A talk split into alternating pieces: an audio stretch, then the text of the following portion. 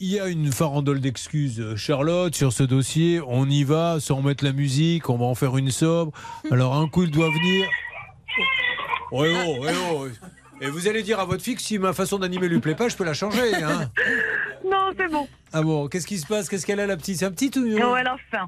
À la fin Ah bah Oui. alors, faut lui donner à manger. Qu'est-ce qu'elle veut manger Oh, elle va manger son biberon à deux mois, mais la mamie est là, elle s'en occupe. Ah bon, faites gaffe à la mamie qu'elle lui tape pas le biberon à la place du bébé.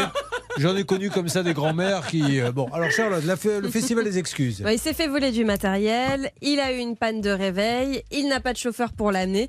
Bref, ce sont les trois principales.